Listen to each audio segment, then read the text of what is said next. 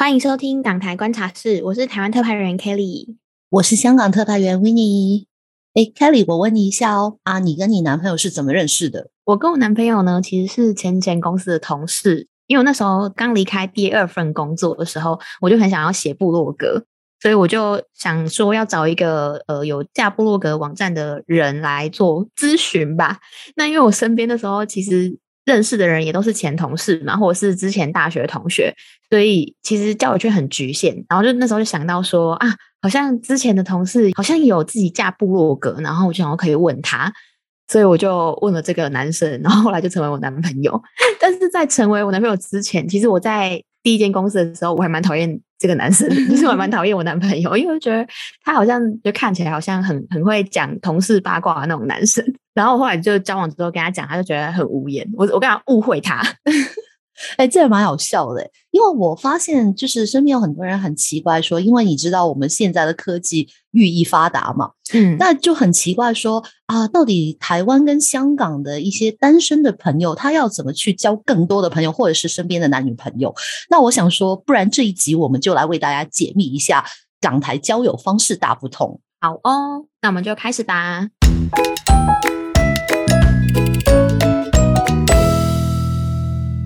根据刚刚 Kelly 那样所讲的话，我刚刚想到一点，就是其实蛮神奇的，因为还好那个是他前前公司的同事，也就是说他们可能有一定的联络方式。虽然当时你很讨厌他，但是由于你有所需求嘛，啊，所以你在之后就找到他跟你建设网站的一些建议或者说查询嘛。嗯，但是如果换做现在的话，我猜想说九十后、零零后的朋友们。如果你们要找更多的朋友圈子的话啊，可能你就会在一些手机的交友 A P P 上面去找嘛。嗯，那这样的时候，如果你对那个人的兴趣点，比如说你说，哎，他的样子长得好八卦，我不想要，啊，你就划掉了吗？没错。啊，这个人其实老实说，我们老说缘分是什么，就是。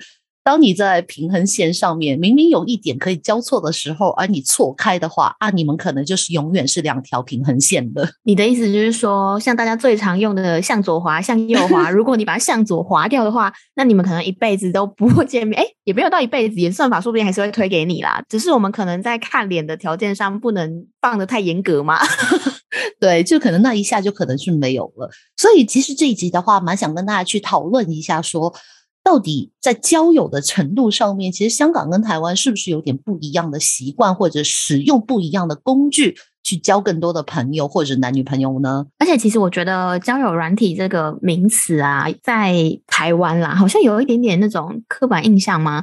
其实有时候你想要去玩交友软体，你不是为了要真的交男女朋友，因为我交男朋友之后，其实我本人也有再去使用交友软体。好坏，但是我都会注明 说，不是，我都有注明说我有男朋友，然后我就只是上来想要找新的朋友，不是说上来约炮啊，还是干嘛之类的，我都会在字间那边写的很清楚，说我想要找哪一类型兴趣的人。然后后来就觉得，哦，玩交友软体真的花太多时间了，我后来就放弃了。那你知道我那时候什么时候去下载的吗？过年的时候，太无聊了，因为男朋友不在身边吗？呃，也算是啊，就大家放长假嘛，然后你就在家也不知道干嘛，然后就呃有一段时间，我会觉得我自己的交友圈很狭窄，所以就会很希望可能可以认识看看不同领域啊，或者是不同职业的人。对，所以其实 Kelly 讲了一点很重要的，就是说，其实很多人误会说交友 APP 它一定是在找男女朋友，因为这一点的话，我们可能通常从它的广告或者说广告用语上面。去感觉得到，你就是在同城里面找一个跟你心灵契合的伴侣嘛？对啊。但真正的交友，我们老实说，就是有几点我们可以达到的。第一，就是我们要扩展我们的朋友圈子。嗯。当然，第二的话，可能你真的是找男女朋友，或者说你找一个可能相对想说比较适合自己的男女朋友吧。对。然后第三的话，就是我们都市人嘛，特别是这几年都流行在网上面去跟别人去沟通，因为出去你也没办法出去嘛。所以有时候你会在家里会寂寞，有没有？而你又不想打给朋友说打扰他们的生活，跟他们聊天啊，所以有时候会决定啊，不如我在网上面找个陌生人聊天。因为你有发现吗？跟陌生人聊聊天的时候，你会比较畅所欲言啊，比较没有压力嘛，因为他也不认识我，我也不认识他。对对，你讲什么都没差就对了。我觉得我之前有听到我前同事有说过一句话，他说。在冬天的时候，尤其靠近年底圣诞节的时候，他会特别特别想要找女朋友，因为他不想一个人去度过那种节假日氛围很重的时间。然后可能觉得一个人就是单身狗啊，或者是一个人就是很可怜那种感觉，也是因为商人把节庆感弄得太重，然后很多人就会因此觉得很伤心、很悲伤。所以觉得最适合过的就是双十一了啊！没有乱讲乱讲乱讲，应该说，我现代人应该要面对的一个课题就是，一个人你也要可以享受这个孤独感，或是享受一个人的时间。我觉得这也是长大之后开始学习的事情。就以前我大学的时候，我都会希望无时无刻都有人陪着我，然后我都会有朋友相伴啊，然后节日生日绝对不能自己一个人。但我发现长大之后呢，就开始可以面对这种独于一个人的时间，有人就把它叫做 me time 嘛，是一种长大的滋味吧。说的好好，真的真的。我们切回我们的主题嘛，就是为什么要交更加多的朋友？其实有有一点蛮好笑的，就是我在上网查香港的一些背景的时候，我会发现说。原来政府统计处有发表了一个报告声明，它就是香港人口推算的二零二零年到二零六九年哦。它讲说，就是在到二零六九年的时候，每一千名女性。啊，只有六百八十五名的男性，也就是说，香港蛮恐怖的，女性的人口占有六成。而且你知道吗？我一直以为啊，就是香港的女性其实蛮独立的嘛。就在我脑里面的所设想，就是大家有很多现在所谓就是说我不想结婚或者我无所谓的那一种嘛，其实应该是蛮多的。而结果我又看到说，网上面的一个统计处的数字去显示说。二零二零年的时候，受疫情影响，只有二点九万人结婚，是三十年来的新低嘛？而且呢，他做了一个大概一百四十万四十岁以下的一个报告，然后他又显示说，原来香港的单身男女并非不想结婚，而是认为适合自己的人没有出现，这是不是有点浪漫？他们不愿意将就，就对。然后，其实在这个访问里面嘛，他有访问一个想说香港的单身女性对结婚的态度。那结果呢？你会发现，原来有七成的女性是希望立刻结婚，而且中间有六成女性跟前男友分手的主要原因是因为对方逃避结婚，非常夸张，好奇妙哦。也就是说，如果他们一遇到适合的人，一遇到对的人，就会马上结婚喽。我觉得他们就是很渴望结婚，所以我在想说。也因为这一份报告，其实我在网上面的确有看到非常非常多的广告，香港的女性在使用交友的 APP 啊，或者一些其他的方式，在扩阔自己的就是身边的朋友圈子，而渴望可能去找到一个比较适合自己的人嘛。诶，那我好奇啊，香港人通常都用哪一类型的交友 App？其实呢，在香港呢，我在网上有看到过蛮多资料，当然我本身我自己嘛，我自己是没有怎么在用的。好像讲也有点奇怪，曾经也是有用过啦，那是蛮早之前的事情。因为我觉得在香港的话，其实交友软体它也是一个十分简单方便的方式，让大家去找到身边。可能有兴趣的人嘛？对对，所以在香港，我觉得它比较多人用的是什么呢？听打我们就不用讲了嘛，因为它全球最大型的嘛，大家都知道向左滑向右滑嘛，有没有？对，没错。对，然后有几个是比较多人用的，第一个叫做 Coffee Meets Bagel，因为我印象没有记错的话，其实它女性的用家是比较多的。对，而在女性的群组里面有没有？就是大家相传，因为你知道吗？老实说，我们去用这种。嗯，交友软体嘛，有时候你就会咨询身边的朋友说：“哎，你有没有用？真的有没有？你在听哪用的都是因为很多人在讲嘛。因为客户人数比较多的话，也就是说你上去的话，感觉比较多的一个群组里面可以去找到你适合的人。对，我觉得最好笑的是 Coffee Meets Bagel，是我之前有一次去听一个新创发表会吧，然后那时候好像就是 Coffee Meets Bagel 的创办人有来讲，我就想说，哇，他把那个蓝图描绘的好棒哦，所以我就马上下载了。然后就因为那那一年我就懒得用嘛，然后到了我刚刚有分享过，说我有一年过年我无聊就下载那个交友软体，那时候我就玩了很很多个，就想说试试看哪一个界面 UI 比较好，我就 再次下载了 Coffee Meets Bagel。结果呢，我在 Coffee Meets Bagel 遇到我男朋友的朋友。然后我就，我靠，好尴尬！我等下被他看到，我就赶快把他删掉。等下跑去跟我男朋友告状，然后你知道那种感觉，虽然我报备过，这好像还是很怪，所以我就把他删掉。有心虚的感觉，我是没有心虚的。我还等下可以跟大家分享那时候玩了什么，不然怎么有这些故事可以跟你们分享？呃，这两个我觉得是比较香港比较多人在用的。当然，如果你说比较再年轻一点的话，其实也有很多一种不同的形式出现，比如 Good Night，它就是用一个语音交流嘛。对，那时候我我玩过一两次了，那那那只是。晚上就是那时候跟男朋友有没有就晚上吵架之类的，然后他可能就 挂电话，然后我就传给他说：“哎，你晚上不跟我聊天啊？我去古代找别人聊天啊？那乱讲啦，那个就是跟人语音聊天嘛。因为你知道，有时候我们就是在其他的一些交友软体里面，它是打字聊天嘛。我觉得有时候打字它未必能够真的。很好的去形容那件事，就好像大家比如上网，你可以看到很多的文章啊，为什么 Podcast 还是会兴起来？我觉得是同样道理的。嗯，的确，因为我有时候其实真的很懒得写文章，我就会觉得，哦，Podcast 很快乐。我觉得香港的交友软体跟台湾有一点点类似，然后台湾的好像在更多元一点点。我我刚刚有把它稍微做一个分类，台湾的交友软体呢，可以分成几种不同的类型。第一种就是看脸的类型嘛，就是我们刚刚前面讲的这种。向左滑，向右滑。第二种类型是声音交友，就像刚刚维尼说的 Good Night。第三种类型是你用兴趣或内在交朋友，我觉得这个很酷。我后来就是用这种类型的交友软体，就你你进去这个交友软体之后，你可以选择你的兴趣啊，就是它会有一个标签的 tag。那你就可以选择你是哪一个兴趣的人，然后想要遇到哪一类型兴趣的人。他们是号称说你是用内在去交友，然后想要跟看脸的 App 去做 PK。哎，我好奇，就是用兴趣的那种的话，你要贴你的大头吗？就是贴你的照片吗？其实也是要哎，因为 我跟你讲它多有趣，因为它那个 App 呢，它是你要贴照片嘛，可是你的照片呢，你要模糊，它它它在跟你配对的时候，它是模糊的。你要解锁的话，你要钱，所以他才说用内在哦，好坏哦，感觉很棒。好，不知道香港那边有没有？它叫皮卡布，就是一个狗狗的，它外外观是一个狗狗。然后我们我们没有收叶配钱，就是大家不用担心。但就是我觉得它是一个很有趣的 app 啦，就是那时候我就觉得说它的 UI 设计的很好。然后里面的所有的界面跟内容啊，我都很喜欢。然后他他进去那个交友软体里面呢，很有趣，是你还可以养一只小宠物。你看你要养黑柴还是那个斗柴，就是真的是一个比较没有交友感那么重的 app，所以我就那时候蛮喜欢的。然后还有第四种哦，是不是超多人的？台湾的交友软体真的超多种。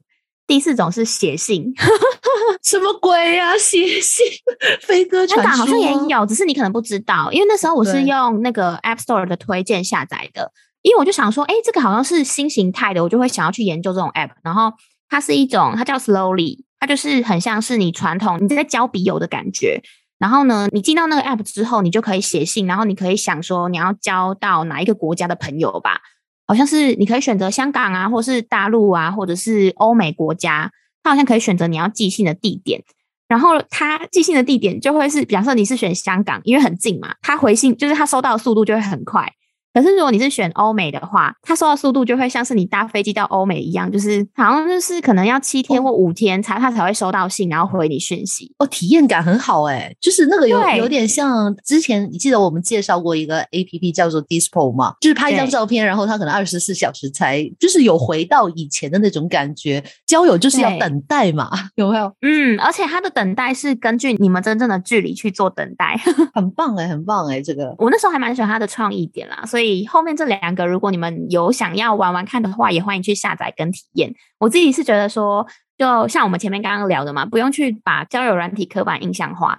现在这个年代，我自己觉得，呃，有一些朋友跟我说他是交友软体找到男女朋友的，我都觉得没有很意外啊。而且，不然你要怎么去找男女朋友？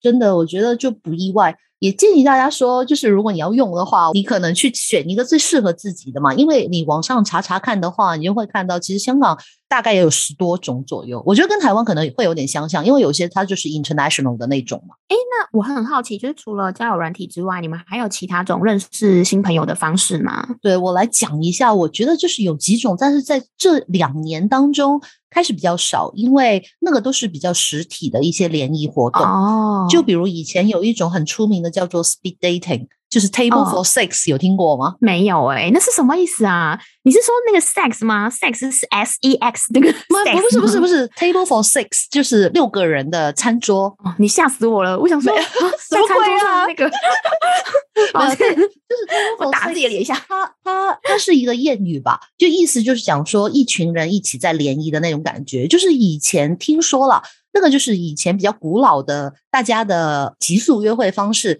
也就是说，可能我跟你聊一分钟，然后呢，男生就坐去下一个位置。对，就是我知道，我知道，对对对，就就有点像轮回这样子，跟不同的女生在聊完天之后，日本也有吗？对对对，其实很多地方都有，所以它的名字叫做 Table for Six，就是一开始就是六个人为主，但是当然现在的 Speed Dating。这个我我有朋友有参加过了，就是他也有给我，因为我这次做这个主题嘛，那所以问了很多不同的朋友，好好玩哦，很好玩。就是他有点像什么呢？那个朋友其实他真的想去认识男朋友啦，就想想说去认识男朋友嘛。然后呢，他就付了款。就是他们的 speed dating 呢，每一场都会有不同的主题，比如说这场主题就是可能是比较是上班族型的，然后他参加的那个是晚上的，就不是下午的那种。下午通常都是下午茶或怎样的，然后晚上。的话交了好像三四百港币吧，忘记了还是五六百港币，大概是这样子一个人头。嗯，他去参加的时候呢，一开始的时候他就是大家围着那个桌子，可能蛮多人的。他说好像有十几个人，十十几二十个差不多有。那可能就是男生女生各一半，然后就真的是开始就大家先吃饭，然后同桌就一起聊下天什么的，然后就开始。那个 setting 呢，就变成说好像有没有 interview 的那种，哎，这种对于内向的人很不友善，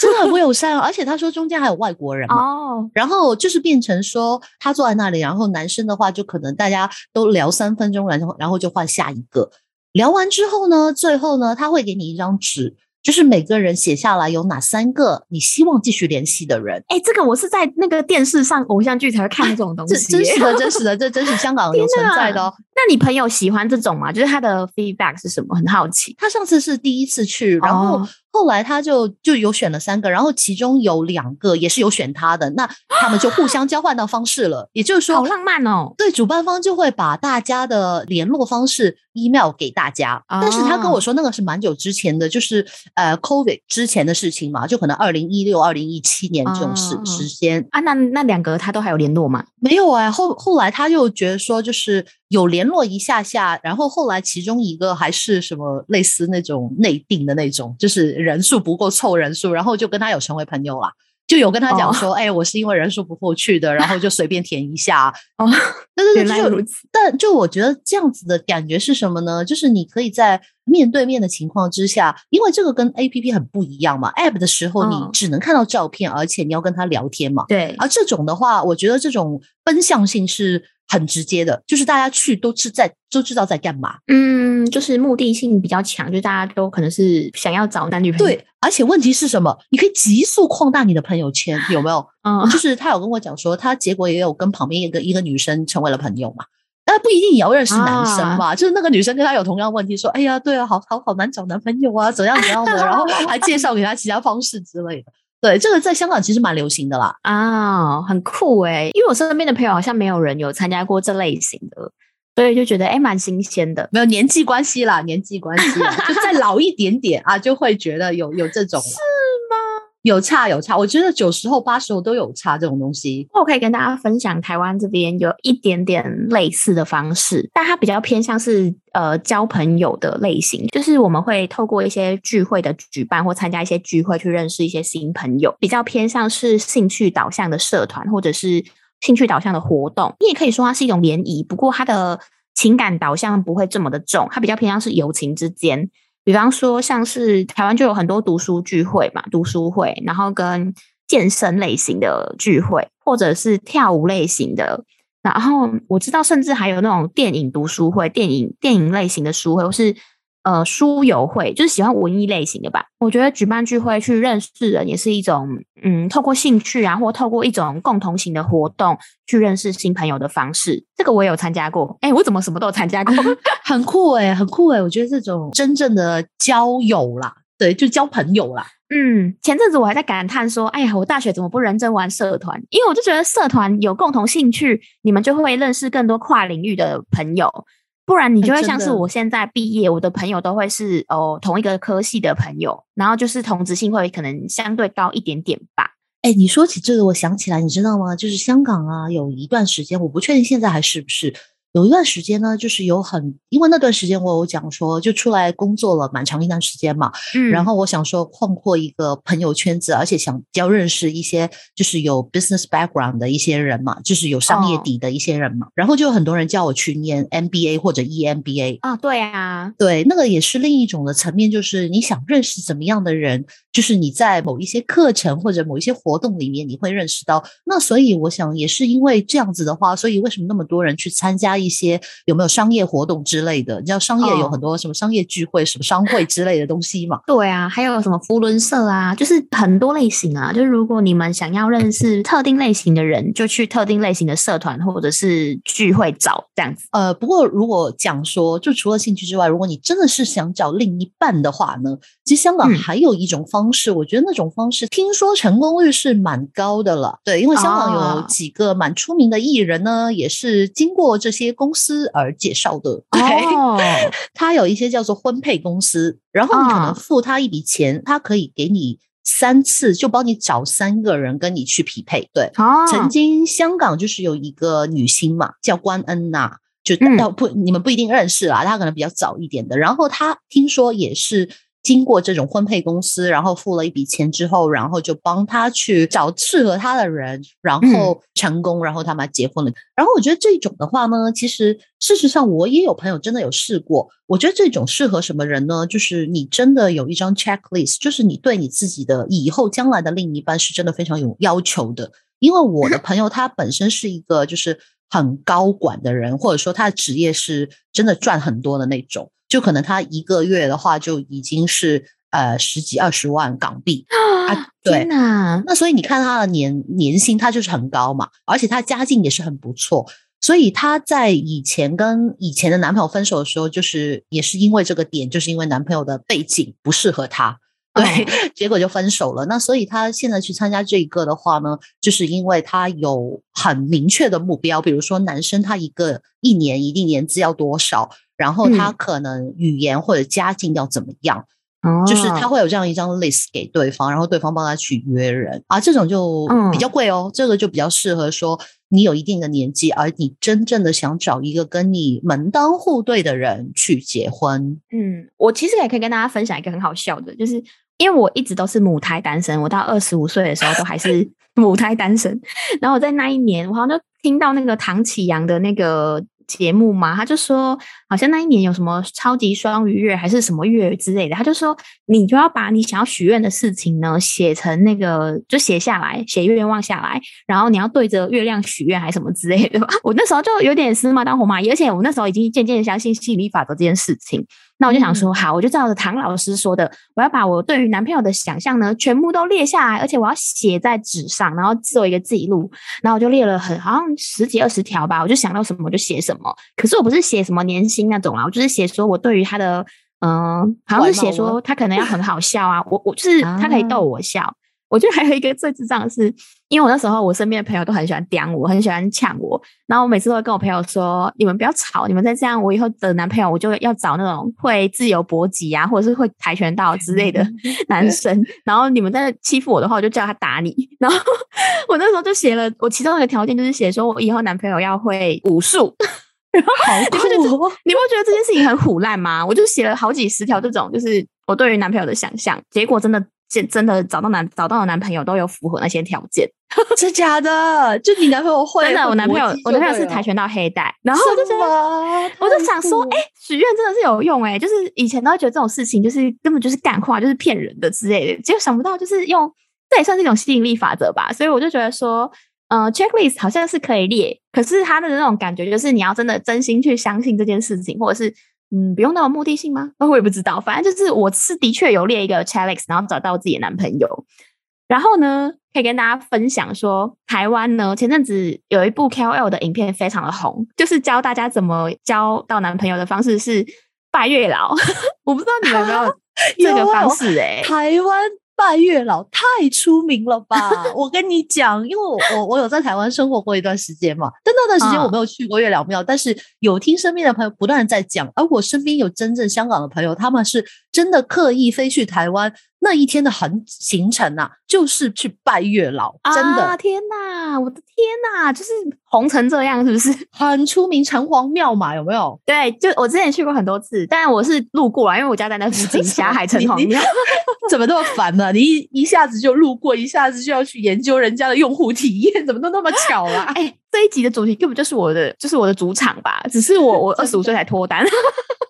好像不重要，重要的就是我们是不是可以来聊聊说香港跟台湾的月老庙是有没有什么差异？因为怎么可能你朋友每次要拜月老都要飞过来吧？你们那边一定也有月老吧？有啦有啦有啦，但是香港好像就是拜月老，它可能相对没有台湾的那一家那么出名。但香港就是其实它还是有很多拜月老的地方，包括姻缘石啊等等之类的。但我看到蛮有趣的，反而是黄大仙嘛。当然黄大仙它是一个地方。就是黄大仙也是一个仙，它也是一个寺庙嘛。我刚刚想说，黄大仙是你们那边的月老的名字吗？不是，不是，不是。黄大仙它不是月老名字，黄大仙就是它是一座寺庙。当然，它黄大仙也是有本身这个仙这个人是一个道教的一个仙嘛。但是现在黄大仙他的寺庙里面呢，他有月老坐镇嘛。啊，所以呢，其实比较神奇的是，我在因为我自己没有去过了，就是在台湾朋友如果想来香港的话，我觉得可以去参观一下嘛。因为香港，但是你参观之前，我要麻烦你，可能先要做一些功课哦。因为香港这个拜月老的流程呢，它有一点点特别，因为它有一个特定的参拜手势，叫做手掐手印。啊，那是什么意思？很难，对不对？它又感觉就是什么呢？就是要向月老求一段好的姻缘呢。首先，他是要拿起一条红线，然后用固定的一个特定的手势去夹起这条红线。啊，月老才能把你的伴侣牵引出来，哎，真的是这样子哦。因为你的红线拿出来之后呢，你要大家可以一起试试看。现在听着节目的朋友们，有没有你拿出你的双手，然后双手的手指尾指呢要交叠，交叠，对，然后呢，你就把你的无名指向下扣住你的食指，扣住你的食指，有没有？然后呢，再用你的拇指按住你的无名指。然后呢，食食指跟中指呢就合紧，而且并排就可以了，是不是很难？没关系，很难的话呢，各位朋友，请你上网查询这个手势怎么做，你看到可能你会更有感觉。好有趣哦，因为台湾是你要经过一段呃一个流程，你才能求得这个红线，但对于香港来说，反而是你要拿着那个红线去拜月老才会灵验。没错，没错没错哦，真的蛮酷的。因为台湾的话是月老很爱吃糖果，所以台湾的人很重视给月老的贡品，就是给月老的贡品一定要是双数的。但是你可以选择巧克力啊、糖果之类，反正就是甜的东西都 OK。然后月老要吃甜食，他才可以帮你配好好的姻缘那种感觉。所以，到底要放什么样的贡品呢？就是有一些谐音的贡品，就会特别有一些祈福的意义吧。像是如果你是拜红枣的话，就是早日找到好对象嘛。那如果你是拜，对，就是早早日找到好对象。如果你是拜枸杞的话，它就是人气满满。那如果你是拜桂圆呢？桂圆红枣桂圆的话，你就是代表你这段姻缘会很圆满。啊，如果你是鲜花呢，就是会开花结果。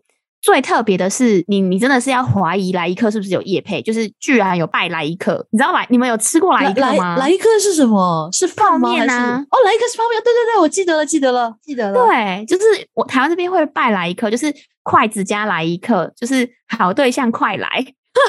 哦，那那如果我什么，我拿一个有没有呃康师傅过去的话，就是好康快来咯。啊，没有来乱讲。也不错啊，如果你想要找金龟婿吧，哎，很有创意，不错，不愧是行小人。你不觉得这些谐音都很有趣吗？就是想出来的人很厉害呢，厉害厉害。就我觉得来一颗肯定有叶配，不可能月老庙这会有这种东西。好啦，今天我们跟大家分享了超多个台湾跟香港交朋友的方式，连拜月老的方式都跟大家分享了。最后还是给大家一点点的行销点吧，因为我们都知道说交友这件事情，一开始呢，在台湾或是香港，其实用网络上交友都不是一件可以被快速接受的事情吧。所以呢，到底要怎么样可以让大家接受？刚刚吴颖就有讲到一个很重要的点，就是你亲朋好友的推荐呢。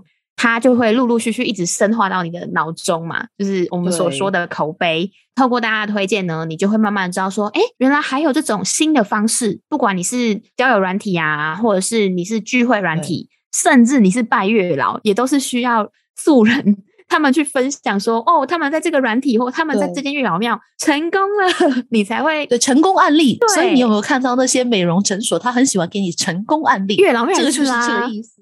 所以各位听众朋友们，如果你听完这一集的话，有什么你自己亲身经历或者你朋友的经历要跟我们分享的话呢？希望你在下面留言给我们哦。那我们下一集再跟大家见面喽，拜拜拜拜。